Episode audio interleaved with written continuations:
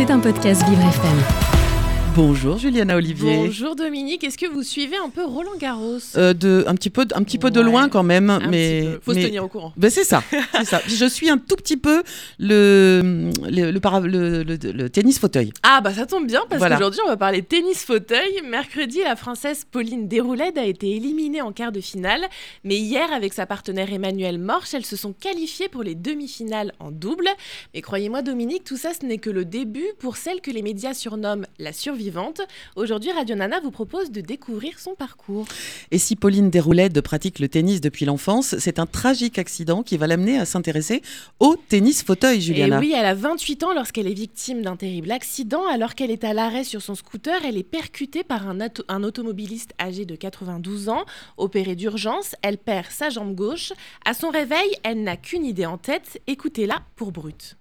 Euh, après l'accident, c'est je vais faire les Jeux paralympiques. Donc ça a tout de suite été présent dans ma tête. Je savais pas encore dans quel sport, euh, mais, c'est vrai que ça a vite été l'objectif que je me suis fixé pour euh, tenir le coup et aller le plus loin possible en fait. C'est comme si dans ma tête, ça avait fait schling, ça avait basculé en mode machine de guerre. Je vais transformer ce qui vient de m'arriver en quelque chose d'autre que juste l'accident, la perte de la jambe. Commence alors un long parcours de rééducation dans lequel le sport va prendre une place évidemment importante.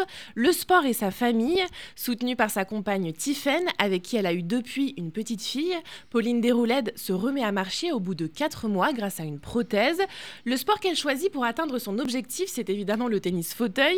Finalement, rien de plus naturel pour cette ancienne assistante réalisatrice, également professeure de tennis. Et le moins qu'on puisse dire, euh, Juliana, c'est qu'elle est douée. Et oui, et pourtant, c'était pas gagné hein, pour elle qui n'a pas l'habitude de se déplacer en fauteuil et pourtant en 2021, Pauline Déroulède devient championne de France de tennis fauteuil, trois ans seulement après son accident. L'année suivante, elle participe à son tout premier tournoi du Grand Chelem. Cette année, c'est direction Roland Garros pour celle qui dit être passée d'une vie ordinaire à une vie plus extraordinaire. Et Pauline Déroulède, elle n'excelle pas que sur les cours de tennis, Juliana. Et non, en grande sportive, elle se démarque aussi sur des skis et éblouie sur les pistes de danse. En 2019, elle fait une prestation inédite dans l'émission Danse avec les stars, en trio avec Fovoto et le nageur handisport Sami El Guedari.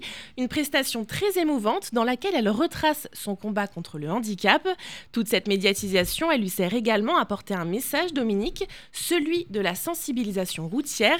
Écoutez-la pour le Parisien. Des gens qui conduisent en étant plus capables, en n'ayant plus leurs réflexes, en ne voyant plus bien, en n'entendant plus bien. Donc je me suis lancée dans ce combat euh, politique, euh, sociétal, pour que le permis de conduire en France ne soit plus à vie. Le projet de loi que je défends, il est simple, des visites médicales obligatoires pour tous les conducteurs, dans un premier temps tous les 10 ans, et à partir d'un certain âge, autour de 65 ans, cette visite médicale passerait à 5 ans, tous les 5 ans, à partir de 70 ans, tous les 2 ans, et à partir de 80 ans, tous les ans. C'est comme ça que celle qui ne s'intéressait pas spécialement à la politique rencontre des députés à l'Assemblée nationale pour que ce projet de loi prenne vie.